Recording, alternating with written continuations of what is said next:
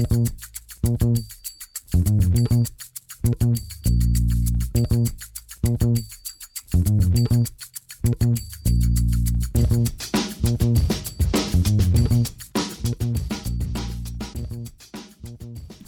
damit hallo und herzlich willkommen zu Football Rausch. Mein Name ist Tim Rausch und an meiner Seite ist wie immer Rahman Ruprell.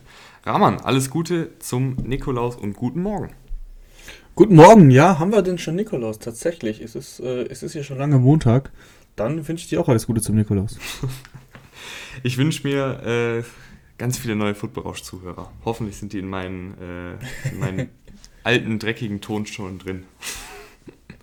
Ich glaube schon, nach deinem Interview mit, mit Draymond äh, bestimmt. War sehr gut, hat mir sehr gut gefallen. Ja, äh, mein, mein altes Englisch mal ausgepackt und äh, Andre Minze interviewt. Wer es noch nicht mitbekommen hat, das ist vor ein paar Tagen rausgekommen. Andre Minze, Spieler von den Denver Broncos, war hier im Podcast zu Gast. Äh, könnt ihr gerne mal reinhören, wenn ihr es noch nicht getan habt. Ähm, ich würde sagen, Raman Broncos ist ja ein gutes Stichwort, oder? Tatsächlich, das war gar keine Absicht, aber es ist tatsächlich ein sehr gutes Stichwort. Wir fangen ähm, gleich an mit, mit dem Night Game, das ja gerade so eben vorbeigegangen ist. Und ja, es war, es war nicht so viel Spannung geboten. Also die Broncos haben eigentlich viel richtig gemacht, um das Spiel eng zu halten, nur ihre Offense hat sie halt komplett im Stich gelassen. Also ja, Denver ist irgendwie nie so richtig in Gang gekommen. Sie hatten einen richtig, richtig guten Drive. Das war im zweiten Quarter. Da haben sie wirklich auch zwölf Minuten oder so von der Uhr genommen. Das war, das war ein ewiger Drive. Mit ewig vielen Plays. Äh, sie hatten schon vierten und sieben an der, an der gegnerischen 42 und sind, sind dafür gegangen. Äh, hat mich auch überrascht bei Vic Fangio. Also waren auch wirklich danach nochmal dafür gegangen und dann irgendwann halt gescheitert. Also sie haben halt aus diesem ganzen Drive halt keine Punkte rausgeholt. Es war aber trotzdem der beste Drive, weil da lief der Ball da ähm, haben sie Javonte Williams effizient eingesetzt. Ja, aber ansonsten das ganze restliche Spiel ist ehrlich gesagt schnell zusammengefasst. Äh, wie gesagt, Defense hat eigentlich ganz gut gespielt, aber man hat offensiv überhaupt nichts hinbekommen und Teddy Bridgewater hat dann auch, ähm, ja, gerade in den Momenten, wo du, wo du gesagt hast, ja, jetzt, jetzt müsste man, jetzt, jetzt ein Touchdown-Drive und dann sind sie wieder im Spiel und dann kam halt eine Interception und dann kam nochmal ein Pick 6. Also da war das Spiel auch gegessen, ehrlich gesagt.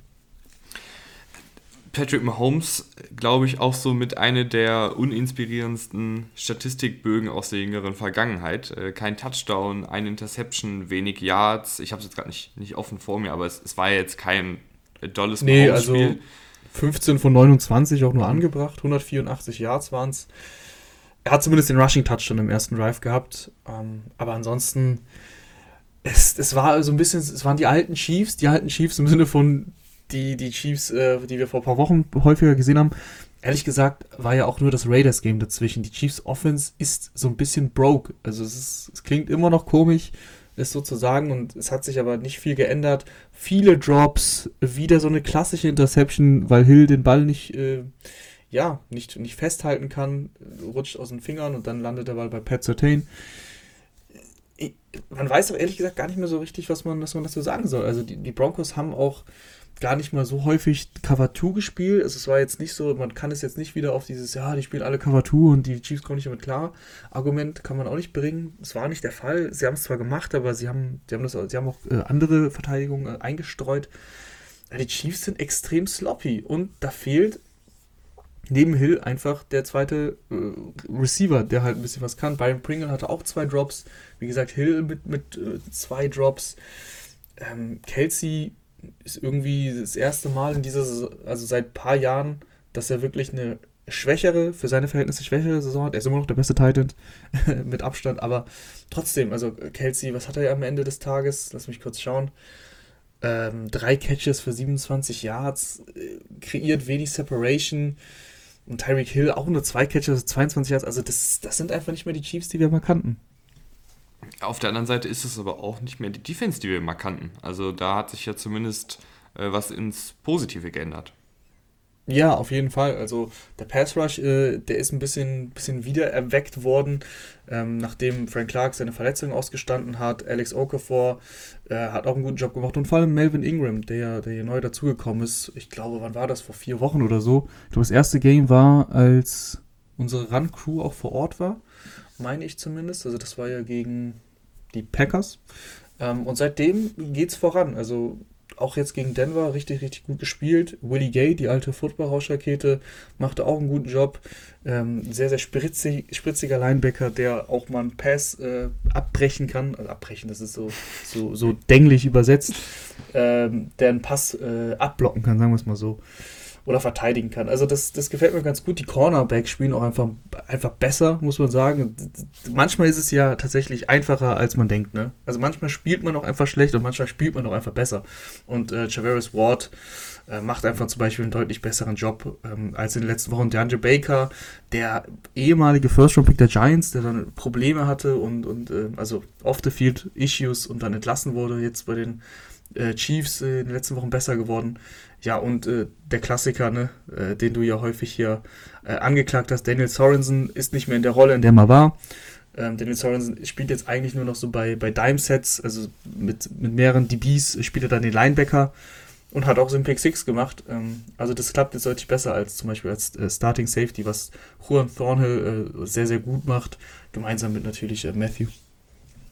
Hast du denn noch irgendeine positive Nachricht für Denver Broncos-Fans, die du in den äh, Schuh, der vor ja, der Tür liegt. Javonte Williams. Also Javonte Williams ist eigentlich das Einzige gewesen, was in dieser Offense funktioniert hat und ähm, das war vor allem super viel. Also das, alles, was wir eigentlich schon hier häufig gesagt haben und auch schon im, im Draft-Prozess gesagt haben, er bringt es auf den Platz. Also nach dem Kontakt ist er einfach unglaublich gut. 102 Yards äh, am Boden und dann noch irgendwie Receiving was war es, 76, glaube ich. Also sechs Catches, 76, genau. Es ist einfach ein richtig guter Running Back. Das war ein guter Pick der Broncos. Melvin äh, Gordons war erstmal raus heute und der Vertrag läuft äh, nächstes Jahr aus. Das heißt, Javante Williams ist dann der, der klare Leadback und wie gesagt, da kann man, da hat man auf jeden Fall Spaß dran die Defense hat ja auch einen guten Job gemacht. Also eigentlich haben die Broncos vieles richtig gemacht gegen die Chiefs. Nur wenn deren eigene Offense ansonsten, also vor allem Teddy Bridgewater, muss man so ehrlich muss man ja sein, ähm, da sehr, sehr wenig zustande bekommt, dann ist es einfach, vor allem gegen die Chiefs, äh, unfassbar schwer. Gehen wir rüber ins späte Fenster, Raman? Klar, let's go. Äh, angefangen mit einem der chaotischsten Spiele, die ich so in der jüngsten Vergangenheit gesehen habe. Äh, Seattle Seahawks gewinnen 30 zu 23 gegen die San Francisco 49ers und dieses Spiel äh, war so chaotisch, dass ich gar nicht so richtig weiß, wo ich da anfangen soll. Ja, also ich habe es in der Red Zone gesehen und man hatte immer das Gefühl, wie kennen die Seahawks eigentlich hier so führen. Man hat auch Antworten dafür, klar, wenn so ein Fake, Fake Punt so gut funktioniert, das hast du schon mal sieben Punkte geklaut, die du am Ende auch besser bist. Ähm, es hat eigentlich die Dinge, die, so diese 50-50 Sachen, die waren halt meistens auf der Seahawks-Seite. Also die Defense hat echt gut gespielt, das muss man auch sagen. Und ja, Jimmy G hat natürlich auch das ein oder andere Geschenk verteilt. Also das waren so, bei den 49ers äh, lief nicht so viel zusammen, gerade in der zweiten Halbzeit keinen Punkt gemacht. Und bei den Seahawks hat vieles, vieles sehr gut funktioniert, gerade wie gesagt, defensiv, Special Teams war gut. Ähm, und da, da, da konnten sie also, da konnten sie auch, ich sag mal, drüber hinwegsehen, dass Jared Everett äh, gefühlt für vier Turnover verantwortlich war. Also äh, Tip-Ball an der Endzone, an der Goal-Line, die dann die 49ers intercepten, irgendwie ein Fumble, glaube ich, noch und mhm. noch ein, warte, ich muss, äh, bevor ich jetzt was Falsches sage, ich gucke mir das hier nochmal an, im, im Statsheet. Aber wo sind denn die Fumbles hier gelistet? Uh, es, ist, es ist halb sechs und ich finde mich im Stat. Da ist es. Da, ich hab's. Genau, zwei Fumbles verloren ein und eine Interception verursacht. Sowas, glaube ich. Da waren es drei, wie auch immer. Ähm, das war, das war, das war echt, echt vogelwild. Aber äh, die Defense war wirklich, wirklich, wie gesagt, gut und Special Teams Play, das war halt, das war halt einfach big. Also dieser, dieser Touchdown ganz zu Beginn des Spiels, da lief auch offensiv eigentlich gar nicht viel zusammen. Ähm, die 49ers haben ja zwischenzeitlich sogar das Spiel gedreht. Äh, das, war, das waren halt so die Big Plays, die dann auf der Seahawks-Seite waren. Ich glaube, was in diesem Chaos äh, ein bisschen untergeht, ist, dass äh, Russell Wilson und die Seahawks Offensive drei Viertel guten Football gespielt haben. Also das erste Viertel war noch sehr, sehr äh, chaotisch. Da habe ich schon wieder gedacht, oh Gott, ähm, wir sitzen hier schon wieder und sagen, äh, Wilson und die Offensive, die funktioniert gar nicht mehr. Ähm, das, das klappt einfach nicht, weil Wilson zu verletzt ist oder was auch immer. Aber die, die letzten drei Viertel, die hat er wirklich gut gespielt. Ähm, da kam auch der tiefe Pass wieder raus, ähm, den man so vermisst hat. Äh, da kam auch einfach wieder mal ein bisschen mehr Rhythmus in die Drives rein. Also es war dann nicht äh, eine Three-and-Out-Show, sondern Sie haben den Ball gut bewegt, ähm, auch im Kurzpassspiel tatsächlich. Ähm, Drives am Leben gehalten. Hin und wieder bei, bei viertem Versuch sind sie dafür gegangen, Rahman. Äh, das ist äh, ja auch, ich war auch, äh, ja, ich, auch ich was, was man nicht so kennt. Mit den Augenbrauen gezuckt, vor allem im letzten Viertel, wo du mit einem Field Goal ja eigentlich ähm, das Spiel fast entscheiden kannst. Klar, es waren noch sechs Minuten auf der Uhr, aber dann sind sie dafür gegangen, haben es auch geschafft, nur dann äh, zwei Plays später fummelt halt, äh, ja, der gute Herr Everett den Ball. Und dann hat es alles nichts gebracht. Ja, ich war auch, wie gesagt, erstaunt, dass sie da so aggressiv waren. Ich, ich fand Wilson, ja, verbessert, aber trotzdem waren immer noch ein paar Würfe dabei. Also ich weiß nicht, es, es, man hat einfach so einen hohen Standard bei Russell Wilson und irgendwie das mit DK Metcalf, es macht mir immer noch Sorgen. Immerhin waren es jetzt fünf Catches, 60 Yards, aber das sind jetzt seit vier Spielen wirklich äh, sehr, sehr low Stats bei Metcalf und er hat ihn auch einfach ein paar Mal nicht getroffen, wo er ihn halt sonst früher getroffen hätte. Metcalf einmal, glaube ich, auch in der Endzone. Ähm, einfach ein Ball, ja, Accuracy-Probleme, die man so nicht kennt bei Wilson. Also wie gesagt, klar, war verbessert, aber auch da ist es irgendwie immer noch, immer noch nicht ganz so rund, wie ich finde. Bei wem man auch so ein bisschen die alte Leier auspacken muss, ist auf der Gegenüberseite. Äh, Jimmy Garoppolo, der hat einfach diese Tendenz, äh, Linebacker underneath zu übersehen. Also mhm. gefühlt alle, alle drei Wochen mal eine Interception auf einen Linebacker, der eigentlich nur in einer ganz normalen Zonenverteidigung äh, lauert. Also es ist jetzt nichts, das, das war jetzt keine unfassbar besondere Interception von Bobby Wagner, sondern ich, ich glaube wirklich, der ist manchmal blind, der Jimmy, über die Mitte des Feldes. Ich, ich weiß, nee, ich kann es mir nicht anders erklären. Weil ich ja. finde ihn ja eigentlich, Rahman, äh, wir, wir haben jetzt ähm, ich, ich bin ja fast schon für Jimmy Garoppolo eingestanden hier in den letzten Wochen, dass ich gesagt habe, der spielt wirklich guten Football, der macht das gut innerhalb des Schemes. Ähm, und dann jetzt so eine Performance, wo man sich dann wieder fragt, okay, äh, kann Jimmy Garoppolo mal auf, auf lange Sicht so dieses eine Niveau halten und nicht diese Wochen dabei haben, wo dann auf einmal die Genauigkeit auch wieder schwankt, wo er dann mal wieder einen Linebacker übersieht? Äh, oder ist das einfach Jimmy Garoppolo, man muss mit ihm leben? so wie er ist? Ich, ich, glaube, ich glaube ja. Ich glaube ja. Also du wirst aus Jimmy Garoppolo keinen mega konstanten Quarterback mehr machen. Also er hat mal, wie du schon gesagt hast, so Spiele, wo er wirklich dann auch richtig abliefert, aber genau das, was er heute gemacht hat, das ist immer auch dabei. Also was ich mich frage, ist, warum Trey Lance in dieser Offense irgendwie gar nicht mehr eingesetzt wird. Also gerade bei dem Fourth Down Play, wo, wo Garoppolo den Ball behält bei den Read Option und es dann auch nicht schafft, denke ich mir, ähm, wieso machst du so ein Play nicht mit, mit Trey Lance? Also, das waren Fragen, die ich mir gestellt habe. Aber ja, das, die ganze Garoppolo-Geschichte, du hast nicht umsonst auch einen Quarterback gedraftet, ehrlich gesagt, und dafür auch zwei First-Round-Picks hergegeben. Genau das, was Garoppolo heute gezeigt hat, das ist er im Endeffekt. Also mal ist er, das schwankt natürlich, mal ist er ein bisschen besser, mal auch schlechter.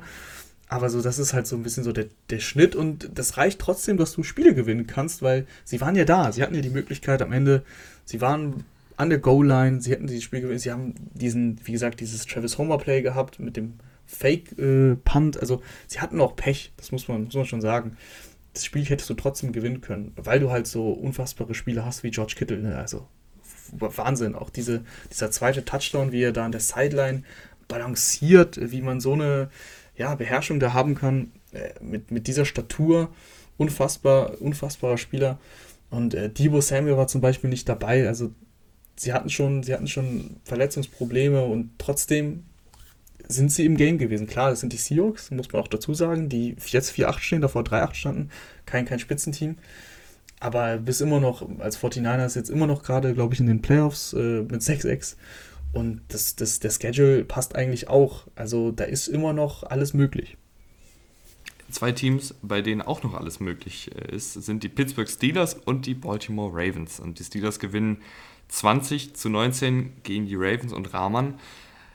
So leid es mir tut, äh, irgendwie bisher sind wir nicht sonderlich äh, freundlich in dem Podcast. Ne? Es wird, wird viel kritisiert, yes. aber hier geht es leider auch, auch weiter.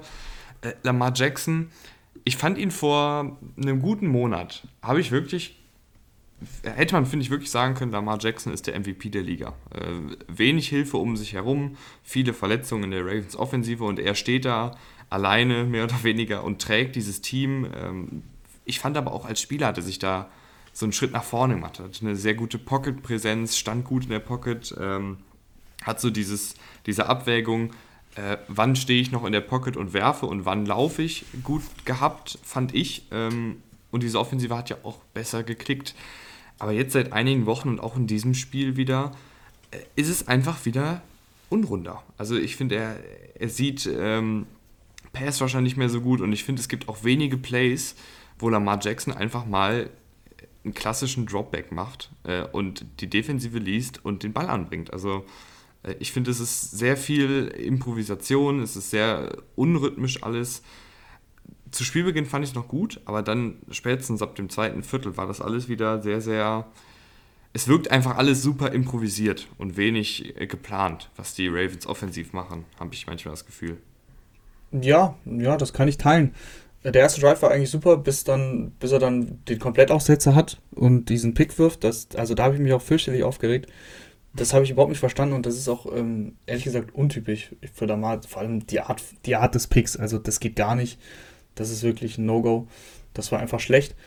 Danach bist du ja eigentlich ganz gut reingekommen. Ne? Du hast diesen 99-Yard-Drive gehabt, der, also der echt sauber war. Da kann man auch gar nichts, äh, also ich meine, wenn du 99 Yard Drive hinlegst, ne, ist klar, da kann man jetzt nicht so viel gegen argumentieren. Aber ja, ich kann in den meisten Punkten dir nur zustimmen. Also es ist unrund, er hat äh, Accuracy-Probleme, ähm, häufiger Spieler gemisst, auch mal falsche Reads gehabt. Ähm, also das war alles dabei.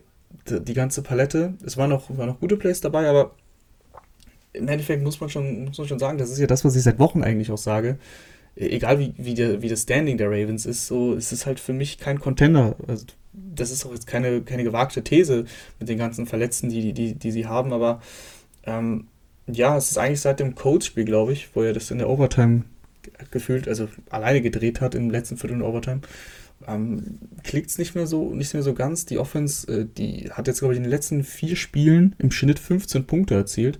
Also da kommt nicht viel. Und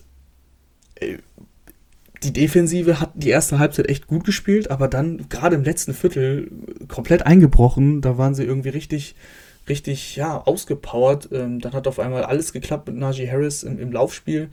Und äh, Big Ben konnte den Ball auch verteilen, wie er wollte. Deontay Johnson war gefühlt bei jedem, bei jedem Play frei. Ich, es, ist, es, ist, es ist schwierig jetzt hier so zu analysieren die Ravens haben auch echt, also wirklich, es werden ja immer mehr Verletzungen. Jetzt ist auch normal ein Humphrey für die Saison wahrscheinlich out. Du hast keine Cornerbacks mehr. Deswegen sind sie ja für zwei gegangen. Das hat äh, Harbour danach im Spiel gesagt. Ja, er hatte das Gefühl, wir können sie eh nicht stoppen, wir haben keine Cornerbacks. Dann versuche ich jetzt halt das Spiel zu gewinnen. Ich fand den Call super. Mhm. Ähm, ich habe mich richtig gefreut. Und da, da wusste ich noch gar nicht, dass Humphrey raus war. Ich hätte nur gerne einen anderen Call, also einen anderen Play-Call. Ich, also ich habe mir gewünscht, dass du wirklich damit neun äh, Offensive Linern gefühlt, also keine Ahnung, sechs, sieben Offensive Liner, zwei Tight Ends und Patrick Carr stehst und sagst, ja, wir hauen den Ball jetzt mit Lamar rein oder wir schaffen es halt nicht. Aber das ist halt so, so gewinnen wir Spiele oder so verlieren wir halt das Spiel. Mein Gott, dann ist es halt so. Ähm, der Playcall an sich, der dann kam, der war ja gut designt. Nur hast du halt äh, ein bisschen auch TJ Watt unterschätzt, um ehrlich zu sein. Also TJ Watt ein Wahnsinnsspiel gemacht, ähm, immer, immer im Backfield gewesen. Der war der Matchwinner, ganz, ganz klar. Am Ende äh, sieht man auf dem Statistikbogen dreieinhalb, sechs. Aber das entscheidende Play bei der Two-Point-Conversion macht er halt auch, weil wenn TJ Watt das Play nicht richtig liest und hinter Devontae Freeman hinterher ist, so wie Mika Fitzpatrick, der das Play eben falsch gelesen hat, dann ist Mark Andrews, der ja sowieso frei war, aber dann hat halt Lamar keinen Passrusher im, genau im Visier und ja, dann ist es ein ganz, ganz ein, einfacher, also kein Touchdown, aber der Two-Point-Conversion. Ähm, ja, TJ Watt ist einfach eine unfassbare Maschine. Ist jetzt auch äh, der Leader, was, was Sex angeht. Ich glaube, wo steht er jetzt? 14 bis 15? Das ist, das ist schon extrem, ähm, wie gut dieser Spieler ist. Und es gibt wenige Spieler mittlerweile in der NFL, finde ich, die defensiv so einen richtig krassen Einfluss haben. Jedes Spiel so auch. Also wirklich auch konstant. Und TJ Watt ist einer davon. Es ist äh, also wirklich eine stetige Gefahr. Und äh, ja, wie gesagt, war, war der Matchwinner. Ich habe mich gerade kurz zurückgelehnt, Rahman. Du hast dich zurückgelehnt, wenn, du, wenn du über die Ravens redest, dann, ja. dann lehne ich mich zurück und höre einfach zu. Äh, lass uns ein bisschen über die Steelers noch reden. Steelers Offensive, äh, lange nicht in Gang gekommen. Dann ähm, ja, obwohl, also eigentlich, ich habe immer das Gefühl, dass diese Steelers-Offensive immer das gleiche ist, auch wenn es mal Phasen gibt, wo sie mehr in Gang kommen, wo sie mehr in den Gang kommen und wenn es mal Phasen gibt, wo sie weniger in Gang kommen. Äh, es kommt dann halt eher darauf an, ob die Receiver mit Contested Catchen runterkommen oder ob Najee, Najee Harris zwei, drei Tackles auf eigene Faust bricht. Aber irgendwie schaffen es die Steelers ja doch, äh, jetzt wieder ein bisschen Playoff-Football wahrscheinlich zu kriegen, oder? Ja, man muss da vorsichtig sein. Ne? Eine Woche zuvor haben sie, weiß ich nicht, 41 zu 10, glaube ich, verloren gegen die Bengals. Jetzt haben sie mit, auch mit Glück, aber ähm, ich, ich finde eher, ehrlich gesagt, man fragt ja häufig so, war das jetzt ein Spiel, was Pittsburgh gewonnen hat oder was die Ravens verloren haben? Und das war ein Spiel für mich, was die Ravens verloren haben. Also das Einzige, was ich, das habe ich ja schon gerade gesagt, was für mich bei den Steelers quasi wirklich hervorgestochen ist, ist, ist TJ Watt. Dass Deontay Johnson ein Target-Monster ist, das ist nichts Neues. Und dass Big Ben ihn häufig äh, anvisiert, ist auch nichts Neues. Ähm, das Ding ist nur, das hat auch richtig gut geklappt, eigentlich über die erste Halbzeit ihn zu verteidigen, aber sie sind äh, auch eingebrochen, also die Ravens in der, in der zweiten Halbzeit und haben dann gerade im letzten Viertel keine Defense mehr gespielt, ehrlich gesagt. Da hat da war dann Deontay bei jedem Play Ich wiederhole mich, das habe ich eigentlich eben schon gesagt. Ähm, von daher äh, stoppe ich hier. Also da gibt es bei den Steelers für mich keine großen neuen Erkenntnisse. Ähm, mhm. Die Ravens haben das Spiel verloren, weil sie zu, weil Lamar zu viele Fehler gemacht hat, weil Lamar inakkurat war. Ja, und weil du am Ende des Spiels bisschen, also weil am Ende des Spiels TJ Watt einfach der beste Spieler auf dem Feld war. Punkt.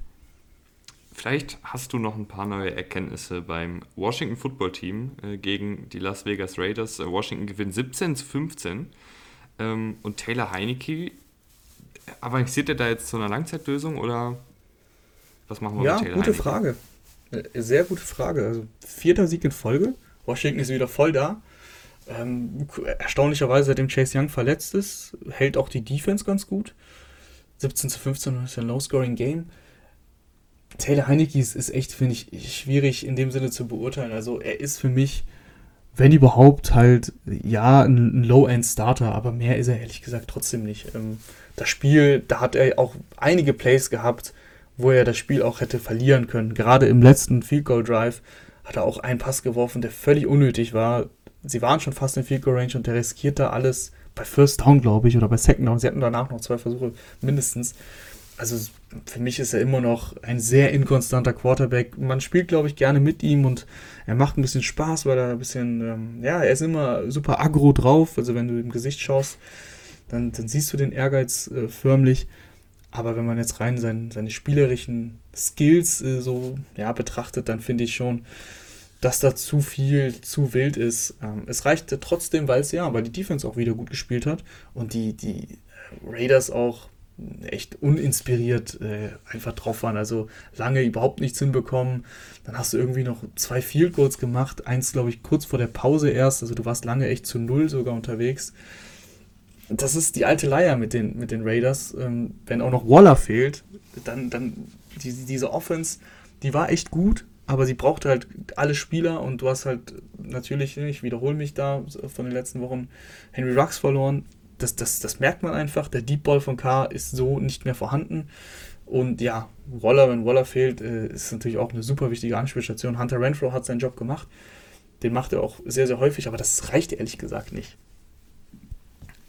Ich finde äh, aber auch, dass die, das ist gerade eben schon kurz angesprochen, die Washington-Defensive, die spielt seit einigen Wochen besser, ähm, weil ich auch das Gefühl habe, dass sie äh, gerade in der Secondary einfach zusammengekommen sind. Also im Sinne von, ähm, dass da jetzt jeder Spieler weiß, was wirklich zu tun ist, weil, weil gerade zu Beginn der Saison haben wir viel über William Jackson beispielsweise geredet, äh, die Cornerback-Neuverpflichtung.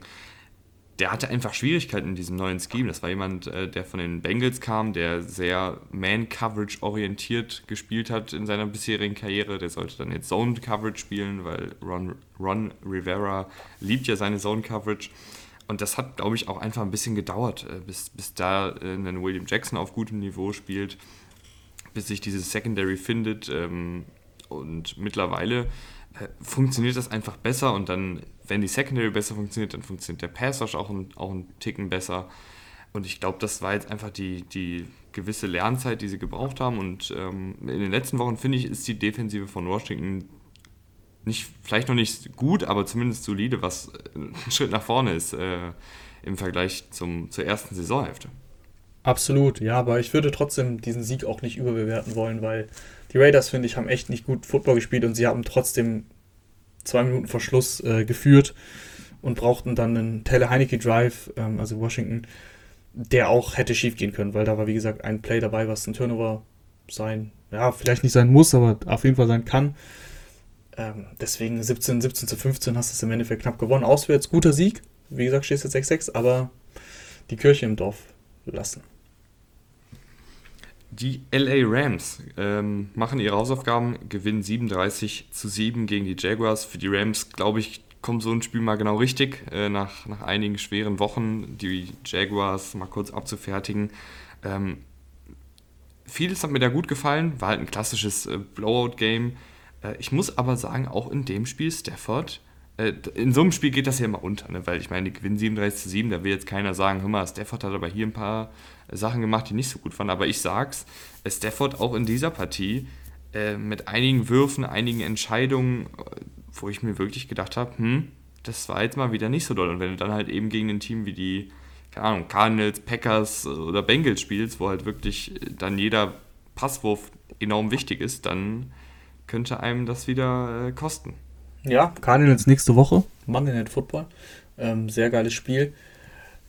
Was soll man großartig jetzt zu einem 37 zu 7 sagen? Ne? Die Jaguars, äh, das, ist ein, das ist ein Team, wir wiederholen uns auch da. Wir sind natürlich im Umbruch. 2 zu 10 stehst du jetzt da. Trevor Lawrence hatte ein paar gute Plays, aber es beschränkt sich halt auf ein paar. Ich fand den, die Fourth Down Conversion auf Marvin Jones, da hast du wirklich gesehen, wie viel Zip der auch hat. Also das, das reine Armtalent, wenn er, wenn er nach links ein bisschen rausrollt und dann aber quasi gegen seine Laufrichtung wirft, ähm, das ist schon, das ist schon große Klasse. Aber ansonsten äh, braucht man, braucht man da gar nicht so viel, gar nicht so viel Zeit zu verlieren, finde ich, weil das einfach verschiedene Ligen waren und die Rams, ähm, du hast es ganz richtig gesagt, die haben sich erst eigentlich auch ein bisschen schwer getan in der ersten Halbzeit. Also das war dann am Ende auch, finde ich, ein bisschen Stat-Padding, was auch äh, Stafford betrieben hat. Das sieht dann super aus, 295 Yards, drei Touchdowns, keine Interception. Aber das war lange, vor allem wie gesagt in der ersten Halbzeit, so ein bisschen mau, drei Field Goals gekickt, gehst dann mit 16 zu 7 in die, in die Kabine. Also die haben auch ein bisschen, ein bisschen Anlaufzeit gebraucht. Cooper Cup, erste Halbzeit fast gar nichts gemacht. Dann in, im dritten Viertel, da hat er einen Drive, wo er den er gefühlt alleine gecarried hat. Dann hat er auch wieder seine Stats, aber wie gesagt, ähm, da kann man, das, das kann man jetzt nicht so hochhängen, dieses Spiel, weil die Rams, die werden noch ganz andere Aufgaben bekommen und mit den Jaguars, also das, von dem Sieg können sie sich am Ende des Tages wenig kaufen tatsächlich. Ja, vielleicht war es äh, immerhin ein kleiner Motivationssieg. Raman, ich würde sagen, äh, wir gehen jetzt mal kurz in die Werbung. Äh, zur Weihnachtszeit lohnt sich das da, glaube ich, echt auch mal reinzuhören und ähm, bis in 30 Sekunden. Egal, ob ihr euch bei Lieferando eine Pizza bestellt, bei Nike das Trikot eures Lieblingsspielers holt oder eine neue Playstation bei Saturn ordert. Mit MyWorld kriegt ihr bei jedem Einkauf Geld zurück, also Cashback, und könnt es euch auf euer Konto auszahlen lassen. Obendrauf sammelt ihr noch Treuepunkte. Das Ganze ist komplett kostenlos. Link dazu ist unten in der Beschreibung. Und wie meine Oma schon sagte, wer den Cent nicht ehrt, der die Millionen nicht wert. Und jetzt weiterhin viel Spaß mit der Folge. Und da sind wir wieder mit dem frühen Fenster. Äh, die Tampa Bay Buccaneers äh, gewinnen 30 zu 17 gegen die Atlanta Falcons. Und ähm, ich habe einige Takeaways für dich, Rahman. Okay. Ähm, Vita Vea ist ein verdammtes Monster. Also ich finde es ja immer noch mal ein Unterschied, ähm, wenn man... Erzähl mir was Neues. Ja, wenn man so ein Spiel Snap für Snap sieht und wirklich sieht, wie der Typ Snap für Snap einfach Chaos stiftet im gegnerischen Backfield, das, das macht einfach Spaß. Also mhm. der, der hat, ich weiß nicht, der wiegt ja was, wiegt der 350 Pfund oder 360 Pfund? Ja, also, also sagen wir mal 100, so, 150 Kilo plus. Ja, also das, was halt Rahman und ich zusammen wiegen, ähm, bringt er allein auf die Waage. Und dann hat er aber trotzdem einen unfassbaren Antritt. Der, hat der ist trotzdem gute, schneller als wir. der, der, hat eine, der hat eine gute, äh, gute Pass-Rush-Technik, was ja auch, äh, wenn man sich so ein bisschen zurückerinnert, am College äh, vielleicht noch nicht ganz so klar war, ob er wirklich jetzt auch als Pass-Rusher was machen kann oder ob er nur ein Laufverteidiger ist. Aber nee, der ist mittlerweile wirklich einfach äh, eine Abrissbirne, eine Ein-Mann-Abrissbirne. Ich glaube, in dem Spiel zweieinhalb Sacks. Ähm, hat da wirklich Jalen Mayfield, den, den Guard, ständig umhergeschoben und ähm, war auch ein großer, hat auch großen Anteil daran, dass die, die Bucks Defensive gut gehalten hat. Ähm, Brady, also ich will noch kurz über die beiden Quarterbacks sprechen. Äh, Brady mit einem typischen Brady-Spiel verteilt die Bälle gut, verteilt die Bälle vor allen Dingen auf, auf Chris Godwin, der 16 Catches hatte. 15. Äh, 15, äh, die meisten seiner Karriere und die meisten eines Spielers in dieser NFL-Saison. Das war schon sehr, sehr gut. Ähm, und auf der anderen Seite Rahman, Matt Ryan, äh, ich glaube, es ist so eine Mischung daraus, dass er älter wird, dass Julio Jones nicht mehr da ist und dass das Scheme auch nicht so richtig darauf ausgelegt ist und dass die Offensive Line wackelig ist. Aber dieser Falcons Offensive fehlt dieses Jahr total ein vertikales Passspiel.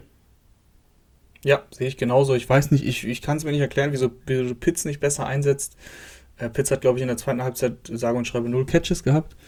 Insgesamt waren es sieben Targets, äh, vier Catches, 48 Yards. Das ist einfach zu wenig, wenn du viert, deinen vierten Pick da rein investierst. Wir wissen alle, was er kann. Er hat es auch schon gezeigt.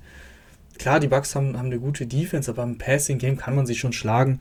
Und da musst du einfach Pitts auch kreativer mal einsetzen, auch mal den Ball in die Hände drücken und dann muss er ein Play machen. Aber kann nicht sein, dass Russell Gage äh, elf Catches hat und Pitts vier. Also da tue ich mich einfach schwer, ähm, wenn, ich, wenn ich das sehe. Die Falcons, das, das Ergebnis sieht ja knapper aus, in Anführungsstrichen, als es war. Die Falcons haben von einem Pick 6 profitiert von Brady, wo Brady kurz vor der Pause einfach mal kurz ähm, ja, die Augen zugedrückt hat. Weil das, das Play, das ging natürlich überhaupt nicht, an der eigenen Goal-Line so einen Ball wegzuschmeißen. Bei 22 Sekunden gefühlt auf der Uhr, maximal 30, also viel hätten sie gar nicht erreichen können. Aber auch geiler, geiler Pick. Ja, auf jeden Fall. Auf jeden Fall, schönes Play. Ähm, dennoch, wir wissen beide, dass das eigentlich nicht passieren darf und dass das Brady auch eigentlich nicht passiert. Und dann sieht diese, sieht diese Partie noch deutlicher aus. Die, die Falcons, ich sag's ähm, seit mehreren Wochen, die sind halt gut genug, um, um die Jacksonville Jaguars zu schlagen oder die Jets oder die Giants. Die Saisonsiege, die sie halt eben geholt haben, waren fast nur gegen schlechte Teams. Gegen die Saints haben, das war glaube ich das beste Team, was sie geschlagen haben. Ähm, und die Saints mit, aber mit äh, Trevor Simeon. Aber wenn es dann gegen, gegen bessere Teams geht, gegen Teams mit sogar positivem Rekord, dann sehen sie halt total schlecht aus. Also dann, dann hat man auch nie das Gefühl, dass sie überhaupt eine Chance hätten. Äh, das, das, ist, das zieht sich durch die ganze Saison und dabei spielt Cordero Patterson richtig gut. Ich wüsste gar nicht, wie die aussehen würden, wenn sie Patterson nicht hätten. Der auch ganz am Anfang des Spiels zwei richtig schöne Runs hatte und die Falcons da in, in Scoring-Position äh, gebracht hat. Also die Falcons, die Saison, äh, es ist in der NFC halt so eng, dass, dass man, dass die wahrscheinlich, also nicht was heißt wahrscheinlich, aber die sind immer noch in Playoff-Contention mit 5-7. Aber das, da muss man eigentlich nicht, nicht, nicht so lange drüber reden. Äh, das, werden sie, das werden sie nicht packen, auch wenn sie noch den einen oder anderen Sieg vielleicht holen. Ich glaube, sie spielen zum Beispiel noch gegen die Lions. Ähm, aber das ist, das ist einfach kein gutes Footballteam. Ja, und die Bucks, die Bucks sind für mich, äh, ja, also ich habe heute darüber nachgedacht, so, auch im, wenn man über die Playoffs nachdenkt und es sind so viele inkonstante Teams und die Bucks haben, waren auch schon in dieser Saison inkonstant, aber trotzdem sind sie für mich das, das Team to beat, also der, der Favorit, ehrlich gesagt. Ähm, auch wenn die Cardinals marschieren und die Packers auch sehr guten Football spielen, keine Ahnung, ich fühle mich irgendwie, wenn ich einen Pick machen müsste, dann fühle ich mich irgendwie bei den Bucks am wohlsten. Äh, weil Tom Brady auch einfach immer noch ne, das eine Play ausgeklammert, einfach echt wahnsinnig gut ist und die Waffen du hast, du hast für alles hast du was, weißt du? Du hast für Chris, Chris Godwin ist dein Chain Mover. Den kannst du immer anwerfen, der kann immer Third Down konverten. Mike Evans, Big Play Receiver oder halt in der Endzone kannst du an der Zweierlinie einen Fade hinwerfen und das klappt auch sehr häufig. Und ja, Rob Gronkowski, der äh, jetzt wieder gesund ist, auch zwei Touchdowns gemacht und auch wie gesagt, also das Rob Gronkowski, es klappt halt immer noch. Ne? Die, die haben eine, eine, eine, perverse Chemie, die beiden, Brady und mhm. Gronk. Ja, und, und Lenny, Lenny spielt in seiner Rolle auch guten Football. Also vor allem, Lenny macht immer von allem etwas. Also der macht jetzt selten mega, mega Rush-Games, aber heute auch wieder sieben Catches gehabt. Auch das äh, bewegt dann die Chains. Es ist sehr rund und Antonio Brown wurde jetzt gesperrt mit dem, nach dem ganzen Impfzertifikat gefälscht, hin und her. Drei Spiele Sperre, aber der ist dann, der ist ja auch verletzt aktuell. Also das tut ihm gar nicht so sehr weh, ehrlich gesagt. Ähm, der holt sich von seiner Verletzung Knöchel und dann ist er zu den Playoffs auch noch da. Also das ist einfach echt schwierig. Ähm, die können sich mal eigentlich nur selbst schlagen, finde ich. Äh, Stichwort Selbstschlagen, Rahman. Äh, die Cincinnati Bengals verlieren 22 zu 41 und ich muss äh, vorab, glaube ich, hier direkt mal eine Lanze für Joe Burrow brechen, weil der Statistikbogen von Burrow sieht nicht gut aus. Ähm, ich fand aber, dass er den Umständen entsprechend trotzdem guten Football gespielt hat. Er hatte diesen einen miesen, miesen Drop von Jamar Chase. Das wäre halt ein 50 plus Jahr Touchdown geworden und Chase hat da die Butterfinger, äh, ja, wie so ein Volleyballer, haut er den Ball nochmal in die Luft und dann kommt eben die Interception. Und die Offensive Line der Bengals. Letzte Woche, ich habe es ganz vorsichtig fast schon gesagt, ne? da, da habe ich mich kaum getraut zu sagen, dass die Offensive Line der Bengals äh, gut gespielt hat. Und dann enttäuschen sie mich jetzt wieder ähm, und machen die typische Bengals Offensive Line und machen die Drehtür. Und die Chargers äh, Defensive profitiert. Burrow ständig unter Druck. Dann hat er auch noch äh, Probleme an seinem kleinen Finger gehabt. Und äh, um das jetzt nochmal zu Ende zu führen, dennoch finde ich, hat Joe Burrow in dieser Partie gut gespielt. Ähm, und das gleiche gilt auch für den Quarterback auf der anderen Seite. Justin Herbert hat äh, gut gespielt. Ähm, endlich haben sie mal äh, den, den tiefen Pass mehr gesucht. Wir haben es letzte Woche gesagt, dass, dass Herbert sich unfassbar viel im Kurzpassspiel bewegt hat. Ähm, jetzt hatte er 1, 2, 3, 4 tiefe Pässe dabei und schon ist diese Offensive einfach deutlich explosiver und auch deutlich unangenehmer äh, für jede Defensive, wenn du halt immer weißt, okay, äh, Herbert kann jetzt tief gehen für 50 Yards auf einen Mike Williams oder auf einen Jalen Guyton. Ähm, das sind dann einfach die Plays, die dieser Offensive und die diesem Chargers-Team äh, das, das große Potenzial geben, was sie ja auch haben. Und, und wenn das jede Woche so wäre, dann wäre das, glaube ich, schön. Absolut. Ähm, dieses Spiel spiegelt für mich irgendwie diese verrückte NFL-Saison auch wieder. Also die Chargers gehen irgendwie 24-0 in Führung. Die Bengals mit Fehlern, die du dir nicht erklären kannst. Diese, dieser Pick, das ist ja Slapstick pur, was da Jamar Chase macht. Das mussten sieben Punkte für dich sein und dann gibst du so den Ball ab. Das, das passiert ihm auch nicht so häufig. Und dann sind die Bengals im dritten Viertel plötzlich wieder komplett da. Dann steht 22-24 und sie können sogar per Two-Point-Conversion ausgleichen. Das hat zwar nicht geklappt, aber die Bengals haben trotzdem den Ball wieder relativ schnell bekommen. Und dann, ja, leistet sich Mixon halt den Fehler des Spiels, der das Spiel dann entscheidet. Also der, der Fumble da, ähm, der dann für sechs äh, returned wird, das, das war der Neckbreaker. Äh, super, super wildes Spiel. Ähm, viele Fehler auch auf beiden Seiten. Also du hast es schon richtig gesagt mit Barrow. Trotzdem waren da auch ein paar äh, Fehler logischerweise dabei. Äh, zwei Fumbles hatte zum Beispiel auch Austin Eckler. Ähm, den Mixon-Fumble habe ich angesprochen. Also die Bälle wurden hin und her geschmissen es ist, es ist irgendwie, ich weiß nicht, so eine Story dieser Saison eigentlich, dieser, dieser sloppy Football. Also ich weiß nicht, ob das, also wahrscheinlich ist es, ob, das ist eine gute, gute Frage. Ich, ich weiß nicht, ich denke gerade selber, mit, ich rede gerade mit mir selber und denke darüber nach, ob das sonst auch vorkommt in den anderen Saisons oder ob es dieses Jahr einfach mehr ist, dass dieses, dieses, diese, diese Anzahl von Fehlern und dieses Football, wo du sagst, das kann doch nicht sein, dass du da gerade den Ball verlierst oder da den, den Drop hast oder so eine Interception verursachst. Das, ich, mir kommt das irgendwie dieses Jahr mehr vor. Äh, ich weiß es nicht, Rahman. Ich, ich kann aber gerne für dich das Statistikbuch Bitte. die nächsten das, Tage durchwühlen also und die gucken, Statistik, mehr Fumbles sind als sonst. Ja, die Statistik Sloppy Football, die muss doch geben.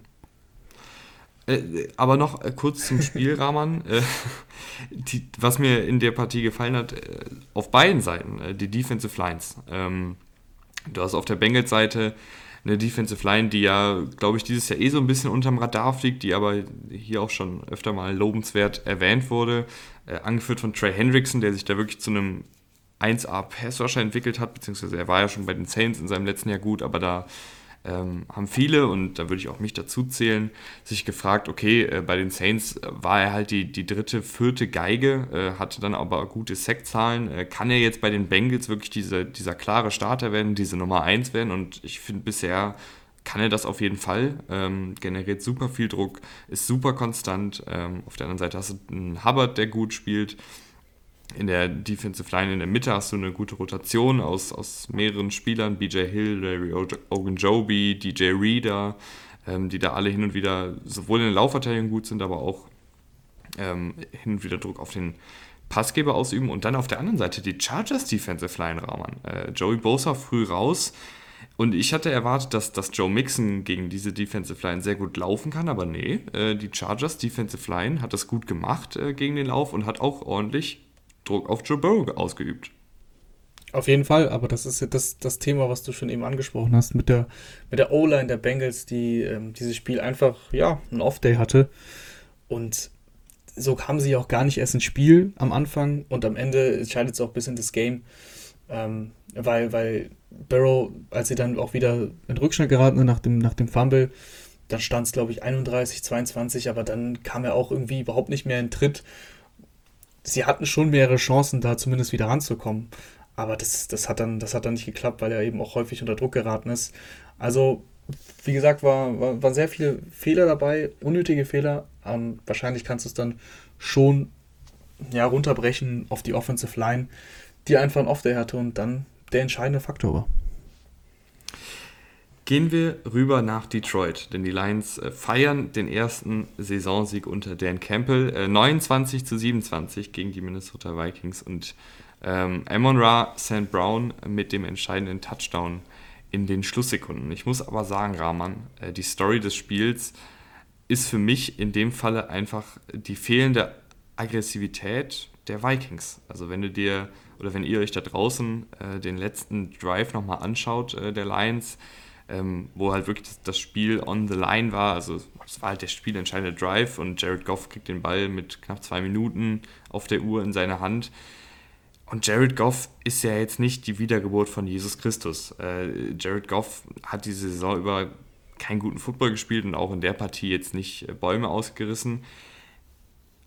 Und Play for Play lässt die Vikings Defense ihn einfach machen. Ähm, Four-Man Rush, äh, Off-Coverage, das heißt die, Cornerbacks und Safeties und Linebacker ähm, geben sozusagen den, den Raum, den, das den Raum fürs Kurzpassspiel frei und sagen sich, okay, du kannst jetzt hier den, den kurzen Pass anbringen, aber schlag uns bloß nicht tief, als wäre jetzt Jared Goff äh, bekannt dafür, dass er äh, defensiv mal eben so aushebelt. Und das war mir dann einfach zu wenig. Also da, da hätte ich gedacht, gut, dann bringst du jetzt mal einen Blitz, dann ver verwirrst du jetzt mal Jared Goff, dann machst du ihm einfach das Leben schwierig äh, auf dem Weg in diese Endzone. Aber sie haben das echt nicht, sie haben halt null Aggressivität gezeigt in diesem letzten Drive und ähm, dann reicht es halt auch nicht gegen die Lions. Ja, sehr, sehr, sehr, sehr konservativ gecallt, das Game. Nicht anders zu erwarten von Mike Zimmer, wobei eigentlich defensiv ist er schon eher ein ähm, bisschen kreativer, weil das war wirklich absolut unkreativ, wie du gesagt hast, Foreman Rush und ähm, softe Coverage. Also du hast einfach den Receivern mindestens 10 Yards gefühlt Platz gegeben, um den Ball zu fangen und danach Ja zu machen. Und auch beim Touchdown von St. Brown, da sind sie ja schon an der Goal-Line. Und das ist das letzte Play. Und wenn du dir das Play nochmal anschaust, ich meine, was muss denn St. Brown machen? Der läuft in die Endzone, dreht sich an der Goal-Line, also an der Goal-Line um und ja, lässt sich nach hinten fallen und catcht den Ball. Da bringt es mir doch nichts, wenn meine Verteidiger fünf Yards in der, in der Endzone stehen und da dann nicht mehr hinkommen, weil ja, wie sollen sie denn da hinkommen, wenn sie da stehen? Also, das war einfach schon, boah, da haben sie sich wirklich sehr, sehr, sehr tollpatschig angestellt. Extrem, extrem schlecht äh, verteidigt und auch schlecht gecoacht äh, ganz zum Ende. Aber es war auch ein verdienter Sieg, muss man auch sagen. Die Lions haben einfach guten Football gespielt. Jared Goff über weite Strecken des Spiels äh, sehr konstant, solide, ist, glaube ich, nach zwei Vierteln hatte er irgendwie eine Statline von 9 von 11 und 150 Yards und zwei Touchdowns. Perfektes Passer-Rating. Also die Vikings haben auch tatsächlich nicht geschafft, über weite Strecken des Spiels Jared Goff zu stoppen. Äh, St. Brown mit einem wirklich guten Spiel, 10 Catches, 86 Yards, also ein Breakout-Game. Äh, freut, mich, freut mich sehr für die Lions und, und für St. Brown, für Dan Campbell. Also das, das war ja schon sehr tragisch, äh, wie, wie nach Niederlagen dann eben über die Lions gesprochen wurde und wie er sich dann vor der Presse präsentiert hat. Aber nichtsdestotrotz muss man natürlich die Vikings hier extrem kritisieren. Du kannst nicht, wenn du im Playoff-Race bist, so ein Spiel verlieren. Also so ein Spiel und vor allem dann auf diese Art und Weise. Du bist ja dann zurückgekommen. Also du hast ja dann im Endeffekt, am Ende dachte man ja wieder, zwei Minuten vor der, ähm, vom Schluss, wo dann Jefferson den Touchdown macht, ja, okay, es sind halt die Lions, ne? Sie haben mitgehalten, aber jetzt sind sie halt wieder mit vier Punkten zurück. Und jetzt müssen sie erstmal einen Touchdown machen, das schaffen sie ja eh nicht. Und dann hast du es so einfach hergeschenkt. Ähm, ja, das, das ist einfach schwach und eines Playoff-Contenders nicht würdig und so kommst du auch nicht in die Playoffs.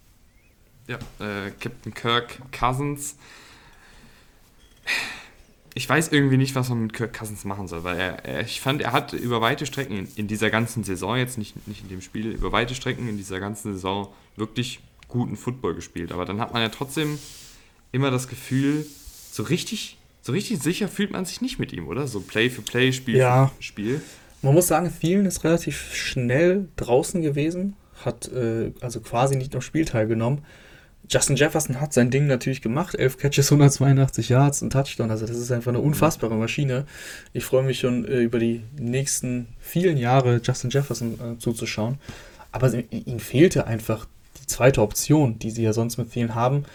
Und ähm, der, auf, der, auf, der, anderen Seite war der Lions Pass Rush ganz gut unterwegs, hat Cousins gut unter Druck gesetzt, hat auch einen Fumble kreiert, einmal bei einem, bei einem Strip Sack. Ja, und das in der Kombination, dass der Pass Rush ganz gut war und dass die einfach die Option gefehlt haben. Ähm, deswegen sind sie lange, lange nicht ins Spiel gekommen.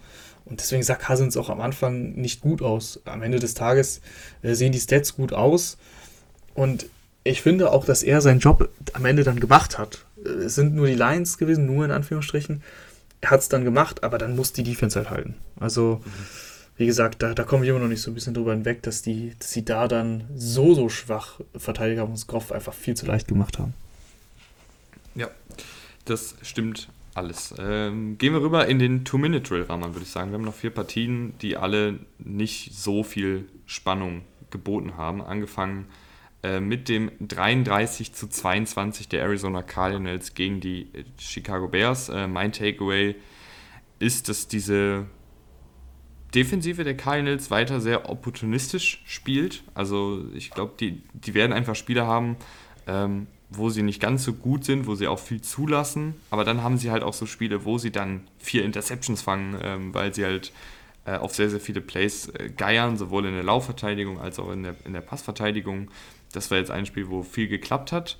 Ähm, und offensiv, äh, Kyler Murray ist wieder da, äh, der Andre Hopkins ist wieder da und ich muss auch sagen, ich, ich finde es auch also die Cardinals konnten sich ja den Luxus erlauben, sich wirklich Zeit zu lassen bei Hopkins und bei, bei Murray, dass sie nicht sofort wieder aufs Feld geschickt werden müssen, sondern dass sie ein paar Wochen Zeit kriegen, um die Verletzung auszahlen. Und es hat sich scheinbar gelohnt. Äh, ich fand beide sahen sehr gut aus. Ähm, Murray auch sehr, sehr explosiv wieder als Läufer. Also der, der Knöchel scheint da in Ordnung zu sein und das ist sehr gut für die Cardinals, das ist sehr gut für die Cardinals offensiv und es ist sehr gut für uns, weil es macht Spaß, äh, den Cardinals zuzugucken, wenn alle fit sind.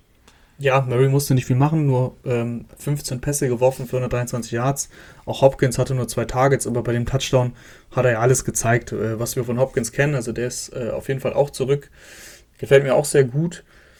Die Cardinals sind einfach ein Spitzenteam, das muss man so sagen. Ich habe eine ein crazy Stat letzte Woche gehört und den haben sie jetzt bestätigt. Sie stehen 7-0 auswärts und sie haben alle sieben Spiele mit mindestens 10 Punkten gewonnen. Und das ist, finde ich, echt ein verrückter Stat, weil auswärts, ähm, gerade in dieser, in dieser NFL-Season, wo alles drunter und drüber geht, so eine Konstanz hinzulegen, vor gegnerischen Fans, äh, Hut ab. Auch noch drei Spiele mit einem Backup, also davon war, glaube ich, nur eins auswärts. Äh, das ist auf jeden Fall richtig, richtig gut.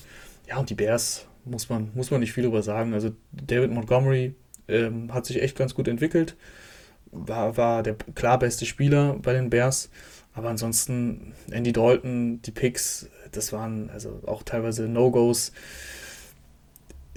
Ist einfach kein Starting Quarterback mehr in dieser Liga und vor allem nicht, wenn, wenn er so wenig Unterstützung bekommt äh, wie von der Bears Offensive Line und äh, Allen Robinson verletzt und Matt Nagy, ein Coach, der, wo jeder weiß, der, dass, er äh, dass er gefeuert wird. Das ist ja ein offenes Geheimnis. Ähm, dann, dann funktioniert er erst recht nicht. Äh, wer vielleicht ein Starting Quarterback ist, äh, ist Gardner Minshew. Äh, die Eagles gewinnen 33 zu 18 äh, gegen die New York Jets, angeführt von Gardner Minshew. Und ich muss sagen, die NFL ist einfach ein besserer Ort, wenn Gardner Minshew irgendwo, ich will jetzt gar nichts implizieren bei den Eagles, aber wenn Gardner Minshew für ein NFL-Team startet. Auf jeden Fall, auf jeden Fall. Ist einfach, ist einfach ein cooler Typ ähm, und ist einer der besten Backup-Quarterbacks auf jeden Fall dieser Liga. Also der kann auch, wie man jetzt gesehen hat, auf jeden Fall starten. Und wenn er mal eine Saison als Bridge Quarterback spielt, habe ich damit überhaupt kein Problem. Ich mag Gardner Minshew sehr gerne. Ist wirklich sehr gut im Kurzpassspiel, hat nicht den mega Arm, das wissen wir alle. Aber macht einfach seinen Job solide, so wie er es machen muss. Wird, wird reingeworfen, klar, ein schwaches Jets-Team. Aber es war einfach ein richtig, richtig gutes Spiel. Nur fünf Incompletions gehabt. Und äh, hat mal gezeigt auch, was ich ganz interessant fand. Also jeder weiß, wie viel, sag mal, Talent in Dallas Goddard schlummert. Aber hat mal gezeigt, was man auch mit einem Dallas Goddard machen kann. Ne? Also sechs Catches für 105 Yards und zwei Touchdowns. Das ist halt ein bisschen das Problem mit Jalen Hurts. Also was heißt Problem? Ne? Die Offense sieht einfach anders aus, wird mehr gelaufen. Ähm, und da geht das immer ein bisschen unter, aber sie haben einen echt sehr, sehr talentierten Tight End, der ja auch dieses Jahr eine Vertragsverlängerung bekommen hat. Ich weiß nicht, ich bin ein großer Fan von Gardner Minshew. Jalen Hurts habe ich ja schon häufig ja meine Bedenken präsentiert. Jetzt war er verletzt, deswegen kann man jetzt dazu nicht, nicht viel sagen. Er wird wahrscheinlich auch, die haben jetzt eine Bye-Week und dann wird er danach wieder dabei sein und auch starten. Aber äh, für mich ist das ehrlich gesagt, sollte es nicht so eine klare Angelegenheit sein. Sie wollen natürlich schauen, okay, wie können sie ähm, können sie mit Jane Hurts durch die, äh, nicht durch die Saison, sondern über mehrere Jahre jetzt gehen. Das wollen sie ein bisschen testen. Deswegen wird auch spielen. Aber wenn ich jetzt rein qualitativ die beiden Spieler bewerte, klar, schwer zu bewerten, weil, weil das komplett andere Spielertypen sind. Aber Garner München ist schon, kann ja auf jeden Fall Spiele gewinnen ist vor allen Dingen auch, finde ich, viel mehr wert als ein Sechs-Runden-Pick. Also ich habe es damals schon nicht verstanden, äh, warum die Jaguars äh, nur einen Vor allem, wenn Foles ein Viertrunden-Pick wert ist. Mhm. Ja, und äh, Sam Darnold, äh, na, muss ich nicht anfangen. Nee, nicht auf nee. einer Bye-Week. ähm, aber äh, ja, das, das, ist einfach ein solider Quarterback und ein sehr, sehr guter Backup. Ähm, und ich glaube, jedes Team ist froh, einen Gardner Minshew auf der Bank sitzen zu haben. Äh, und ich glaube, manche Teams wären auch froh, wenn er startet. Ja, also ich, ich kann mir Aber vielleicht nicht die Jets. Nicht die Jets, weil Zach Wilson, finde ich, äh, sah ganz solide aus äh, im Groben und Ganzen. Ja, fing ganz gut an. Fing ganz gut an, aber er hat dann ehrlich gesagt auch schnell nachgelassen. In der zweiten Halbzeit ging dann gar nichts mehr zusammen. Das ist aber okay. Also die Jets ich finde zum Beispiel, ich, die Jets kann, ich, kann man natürlich gut mit den Jaguars vergleichen, ne? beide ungefähr im gleichen Status, Rookie Quarterback 1 und 2 gepickt. Und äh, die Jets sind für, meine, für mein Gefühl zumindest ein bisschen weiter als, als die Jaguars. Da, da sind, da, da finde ich, passen mehr Puzzleteile zusammen. Elijah Moore jetzt seit Wochen echt ein richtig guter Receiver. Ähm, auch Rookie, also das macht er, das macht er echt gut. Auch heute 6 Catches, 77 Yards und Touchdown. Da, da klappt auf jeden Fall mehr und es klickt besser. Ähm, aber ich wollte noch einen Satz zu Garner Minshew sagen. Ich, mhm. ich kann es mir sehr gut vorstellen, nächstes Jahr, dass er weg sein wird, weil die Eagles auf Hurts setzen und dass er dann vielleicht zu den Steelers geht oder zu irgendeinem Team, die einen Rookie-Quarterback holen und die aber auch eine Bridge-Quarterback-Lösung brauchen. Und ich finde, da ist er eigentlich perfekt für, für geeignet. Mhm. Ja, fände ich interessant. Fände ich interessant. Ähm, gehen wir rüber äh, nach Houston die nicht nur einen Bridge Quarterback brauchen, sondern eigentlich alles brauchen. Ähm, ja. Weil 0 zu 31 gegen die Indianapolis Colts, das kann, man, das kann man, also ich weiß nicht, was man da jetzt groß zu sagen soll. Ne? Nee, ehrlich gesagt gar nichts. Äh, Jonathan Taylor, Jonathan Taylor spielen ist, ist der Running Back ähm, dieser Saison. Viele reden ja sogar von MVP, das ist für, für mich zu viel. Ähm, aber ansonsten muss man jetzt nicht viel sagen. Terry Taylor wurde gebencht. Äh, Davis Mills hat es nicht viel besser gemacht. Und die Texans sind einfach eine komplette Baustelle. Dass sie überhaupt zwei Siege haben und Tyrell Taylor schon in dieser Saison teilweise echt gut aussah, äh, wundert mich, wundert mich sehr. Ja, aber viel mehr kann man nicht sagen. So habe ich sie mir ungefähr vor der Saison vorgestellt und so haben sie halt auch gespielt. Ja, äh, Colts. Ich finde die Colts sind ein gutes Footballteam. Äh, ich meine, klar, wir können viel hier über Carsten Wentz reden, der äh, dieses Team halt so ein bisschen einschränkt, weil er halt einfach sehr ähm, auch inkonstant sein kann und weil er ja halt kein Top 15 Quarterback ist, aber er spielt halt solide, auch in dem Spiel. Äh, musste er nicht viel machen, äh, hat das wenige, was er machen musste, aber okay gemacht. Ähm, und hinter dieser Offensive Line ist einfach das, das Laufspiel sowas von effektiv. Also ähm, Offensive Liner kriegen ja generell fast nie Liebe. Ähm, aber was die Colts da wegblocken Woche für Woche und was die auch für Räume für Taylor blocken, das ist halt einfach der Wahnsinn. Ähm, und ich glaube, dieses ganze Colts-Team gefällt mir einfach in dem Sinne, dass es ein sehr, sehr rundes Team ist. Also, also ich habe jetzt keine Positionsgruppe, wo ich jetzt wirklich sagen würde, oh, da haben sie aber echt eine absolute Baustelle. Ähm, und ich glaube, das, ist ein, das ist ein Rezept, um, ähm, ja, um die Playoffs zu spielen dieses Jahr. Oh, was war das denn? Was denn? Fast einen äh, Frosch runtergeschluckt gerade. ähm, ähm, um, um die Playoffs äh, mitzuspielen, nachdem es ja zu Anfang der Saison gar nicht so gut aussah. Ja, gerade wenn die Defense so weitermacht und ex also es ist ja schon krass, wie viele Turnover die, die forcieren und gerade auch äh, Fumbles. Also du hast eigentlich fast so zwei Fumbles pro Spiel, die sie forcieren. Gefühlt zumindest, das ist schon, schon sehr, sehr gut. Letzte Partie, äh, Dolphins gegen New York Giants. Äh, die Dolphins gewinnen 20 zu 9 und ähm, ja, haben jetzt den, ist es der vierte Sieg in Folge? Fünfte ähm, Sieg in ähm, Folge? Mehr, fünfte, glaube ich. Fünfte Sieg in Folge. Äh, die Dolphins äh, ja, haben wieder ein bisschen Leben in ihrem Team. Tour, das ist ja, da, da können wir uns vielleicht jetzt noch ganz kurz ein bisschen Zeit für nehmen. Äh, Tour, da ist ja gerade die große Diskussion, äh, spielt er guten Football äh, oder äh, bewegt er sich einfach nur innerhalb des Kurzpassspielschemes gut? Und ich finde, beide, beide Sachen kann man mit Ja beantworten. Ähm, und ich muss sagen, ich verstehe ich verstehe, dass man jetzt sagt, okay, Tour macht jetzt einfach auch nichts unfassbar Besonderes, weil er halt äh, viel Kurzpass spielt, viel auf Jalen Waddle und die Receiver kreieren unfassbar viel nach dem Catch auf eigene Faust.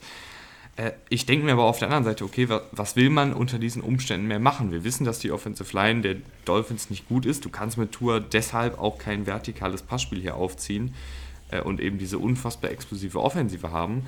Und Tour macht das aber innerhalb dieses RPO-Schemes auch einfach solide. Also er bringt ja den Ball an, ähm, hatte aber ehrlicherweise auch gegen die Giants jetzt hier und da mal Glück, dass der nicht intercepted wird. Und das ist eben leider, ohne jetzt Dolphins-Fans hier direkt wieder den Optimismus zu nehmen, ähm, ein bisschen mein Bedenken, dass, dass du halt, wenn du dieses Kurzverspiel aufziehst, wenn du dich so viel in dem 0 bis 10 Yard äh, Spektrum bewegst, äh, was Pässe angeht, dann kann sowas auch schnell nach hinten losgehen, weil du halt absolut fehlerfrei sein musst, Drive für Drive. Ähm, du kannst dir nicht erlauben, ein, zwei Misses zu haben, weil du dann halt bei drittem und zehn bist und dann keine richtige Antwort hast. Äh, und du kannst dir halt auch nicht erlauben, äh, eine Interception zu werfen, wenn du halt nur über das Kurzverspiel kommen magst. Äh, und da sehe ich auf lange Sicht ein bisschen schwarz oder zumindest nicht, nicht ganz so rosig. ähm, aber in dem Spiel war es solide, war es gut auf lange Sicht ein bisschen schwarz, finde ich super. Ähm, ja, aber darum geht's ja, darum ging es ja jetzt nicht. Also, sie haben jetzt fünf Spiele in Folge gewonnen und Tour spielt einfach guten Football. Also ich würde nicht mal sagen soliden, sondern guten Football. In dem, was er machen muss, das macht er halt super. Ähm, klar, du hast es angesprochen, er hat ein paar Mal Glück gehabt, aber ja, wer hat das nicht? Also viele, viele Quarterbacks, äh, bis auf Patrick Mahomes vielleicht, die dieses Jahr, der dieses Jahr jede, jeden möglichen Pick auch verliert ähm, ja, hat man Glück. Also Tour ist extrem äh, äh, akkurat, also vor allem die, die Quote quasi, klar, es ist alles im Kurzballspiel, aber du musst trotzdem erstmal hier jedes Spiel, also was heißt jedes Spiel, aber in den letzten Wochen eben äh, 70 bis 80 Prozent deiner, deiner Pässe komplettieren, das, das musst du erstmal hinbekommen. Und ich finde gar nicht, dass die, dass die Receiver so viel auf eigene Faust machen. Also Waddle äh, hier und da schon, aber äh, insgesamt ist es auch schon, naja, ich finde, wie gesagt, nicht, dass es, dass es so, so viele Yards after the Catch sind. Also zumindest das, was ich gesehen habe, nicht. Ähm, Tour hat es extrem schwer, weil, weil eben alles andere als Kurzbeispiel nicht funktioniert wegen der Offensive Line. Aber das, wie gesagt, macht er dann sehr, sehr gut. Und die Giants braucht man ehrlich gesagt ohne, ohne Daniel Jones nicht viel drüber reden. Ähm, haben nie irgendwas in dieses Spiel bekommen, also nie einen Fuß reinbekommen. Auch wenn es lange ausgeglichen war, weil beide Offensiven ein bisschen gestockt haben. Aber äh, die Giants haben keinen Touchdown in dem Game gemacht und ja, dann gewinnst du auch eigentlich kein Spiel. Ja, also ich, wenn man mir vor der Saison gesagt hätte, äh, Mike Lennon wirft auf John Ross, ich, ich hätte nicht gewusst, welches Team, äh, in welchen Umständen. Also, ne? ja. Das sind dann einfach Spieler, die da rumtouren, äh, wo das man sich wirklich fragt, wo kommen die jetzt her? Ja, und das ist auch ein bisschen, ein bisschen schade, irgendwie, sie haben grundsätzlich die Spieler, aber die Spieler kriegen das dann auch nicht auf die Straße. Also Kenny Golladay, das hatte jetzt nichts mit den äh, mit mit äh, Barkley, Barkley sag ich mit äh, Glenn zu tun und oder ein Evan Engram, die ja eigentlich die Anlagen haben. Ähm, ja, aber irgendwie klappt es trotzdem nicht und auch und auch Barkley, weil ich ihn gerade schon aus Versehen genannt habe. Das ist, das ist alles nicht mehr das, was es mal war. Bei Barkley kann man jetzt darüber streiten, ob es an den Verletzungen liegt. Ähm, aber irgendwie ist dieses Team überhaupt nicht explosiv, obwohl es eigentlich explosiv sein könnte. Ja, das trifft es eigentlich ganz gut. Äh, Saquon Barclay ähm, ist, ich habe neulich so eine Statistik gesehen, dass Saquon Barclay, äh, also seit Woche 5 hat Tom Brady einen Forced Miss Tackle, also einmal einen, einen, Gegenspieler aussteigen lassen und Saquon Barkley keinmal. Ähm, da müssen wir heute ausnehmen wahrscheinlich, ne? Ja, ja, ja, das weiß ich nicht, ob es heute dabei ja, ich war. Ich glaube schon, ähm, aber wie auch immer, also das sagt ja alles. Äh, ist einfach ich liebe ja Saquon Barkley in seiner Prime, also in seiner Blüte, die ja sehr kurz war bis jetzt. Äh, vielleicht, hoffentlich kommt sie nochmal wieder, weil, weil ein fitter Saquon Barkley, der irgendwie fünf Verteidiger pro Laufspielzug aussteigen lässt und einfach diese unfassbare Mischung aus ja, Balance, mh, Balance, Geschwindigkeit, äh, Stärke, der hat ja alles gehabt. Und äh, das ist leider einfach nicht mehr, will man fast schon sagen, aber es ist zumindest nicht äh, in dieser Saison der Fall, dass, dass der alte Saquon Barkley zurück ist. Und ich, ich würde mir wünschen, äh, wo wir gerade hier noch Nikolaus haben äh, und bald Weihnachten, dass er, dass er wieder zurückkommt irgendwann. Absolut, absolut. Wer wünscht sich das nicht? Weißt du, was ich mir jetzt wünsche? Äh, ein warmes Kissen. Ein warmes Kissen. Ja, dann äh, würde ich sagen, äh, ich hoffe, es hat euch gefallen. Ähm, wie immer, wir freuen uns, wenn ihr uns äh, fleißig weiterempfehlt. Das hilft wirklich. Äh, ich weiß, das sagen alle Leute sagen ja immer, ihr müsst uns folgen und uns weiterempfehlen und so. Aber es ist halt so, dass es unfassbar hilft, ähm, wenn man äh, den Freunden, den Freundinnen sagt, yo Leute, äh, wenn ihr einen Football-Podcast braucht, dann hört hier mal rein. Die machen hier jeden Morgen äh, die Verrückten. Jeden Montagmorgen setzen die sich hin und, und nehmen auf. Äh, und wir freuen uns, äh, wenn wir neue Hörer, neue Hörerinnen dazu gewinnen. Und Rahman, ich würde sagen, damit verabschieden wir uns. Wir hören uns am nächsten Montag in alter Frische wieder. Bis dahin, ciao. Ciao.